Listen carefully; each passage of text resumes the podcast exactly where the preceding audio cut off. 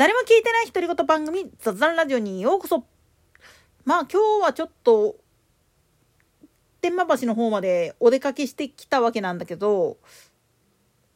以前ちょっと白状購入した日本ライトハウスっていうとこが、いわゆる視覚障害者向けの便利グッズとかを取り揃えた展示会を行ってたんですよね。まあ直接メーカーの開発者なんかと喋る機会がちょいありまして、いくつかちょっと回ってみたんですよね、ブースを。まあ、いろいろやってらっしゃるのはわかるんだけれども、混んでた場所がね、なぜそこで混むかなっていうやつだったんですよね。なんでやねん。いやー、まさかね、ソニーさんのところでダダゴミして先に進めんってどうよっていう感じだったんですけどね。まあそれはさておいたとして、なんでそこへ行ってたかっていうと、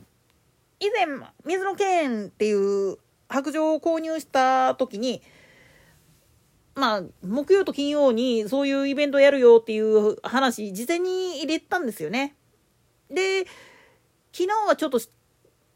まあ言ってみると、寝不足もあってだなっていう状態だったからちょっと行けなかったんだけれども今日はもう行っとかへんかったら最終日やしとか思って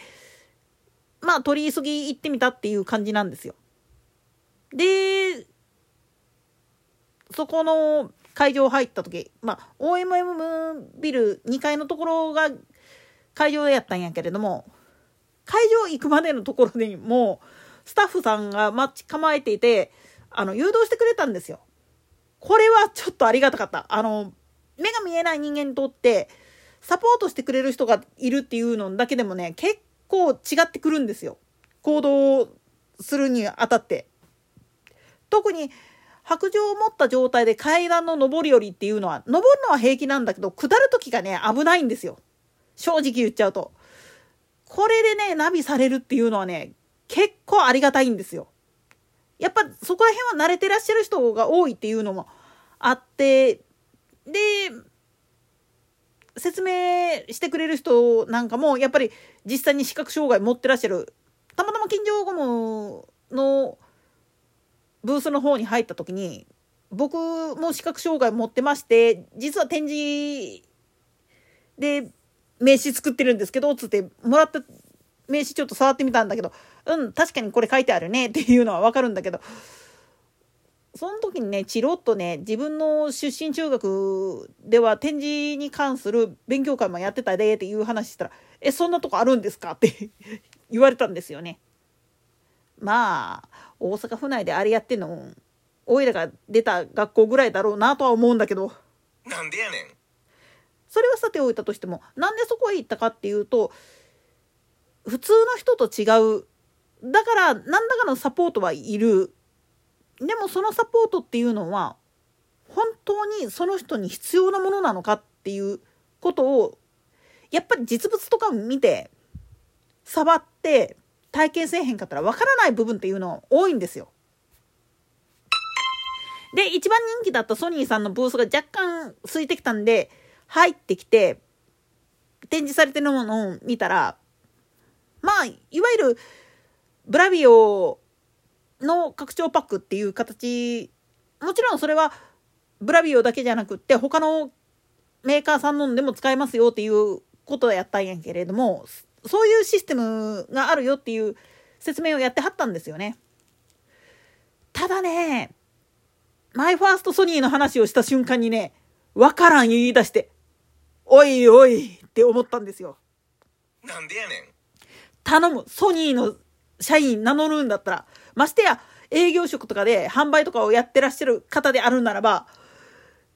40年前ぐらいの製品とかのカタログスペックとかそういうのは、ちょっと頭の片隅に入れとけよって。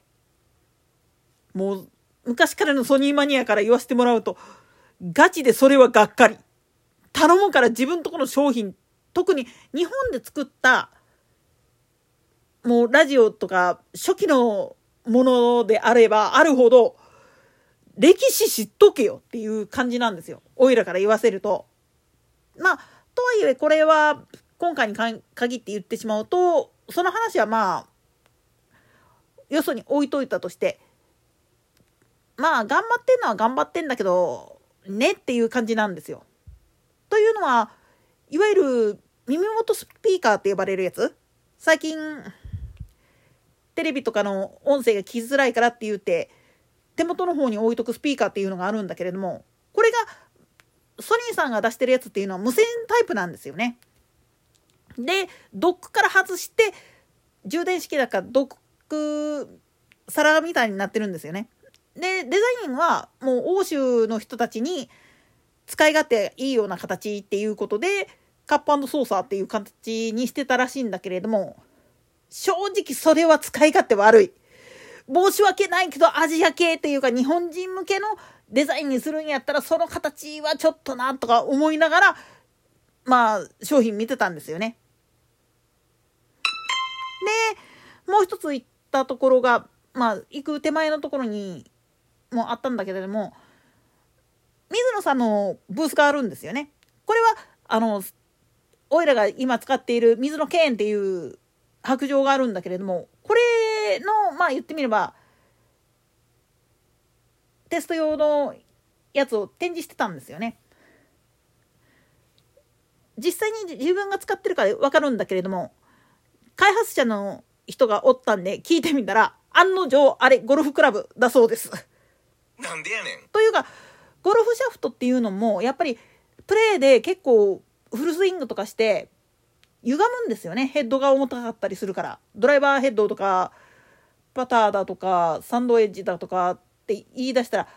それぞれに重さがあってで競技者自身のスイングの仕方とかによってはめちゃくちゃ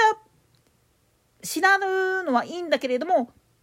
強度としては耐えられない場合っていうのもあるんですよね。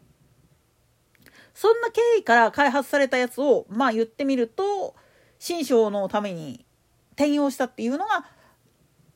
水野健の開発裏話みたいなことを言ってらっしゃいましたね。まあそりゃあれ本当にゴルフやってる人があれのグリップ握った瞬間に思わずフルスイングしてしまうと思いますわ。なんでやねん。以前にもこれ言ったと思うけど本当にねスポーツ用品メーカー特にゴルフ用品作ってるところがこれ開発したらガチで言っとくけどもう半永久で使えるからね。それぐらい強度あの、いいんですよ。水の剣は。他の他のはもう本当にスチールでやったりだとかアルミ合金だったりとかってしてはいるんだけれども持った時の感触っていうのが一番手になじむのはやっぱりゴルフのグラあの、グリップなんですよね。だからゴルフやってる人がもしも目を悪くして視覚障害視野障害とかになった時はガチおすすめします。この他にもねちょっと面白い商品があったんだけれども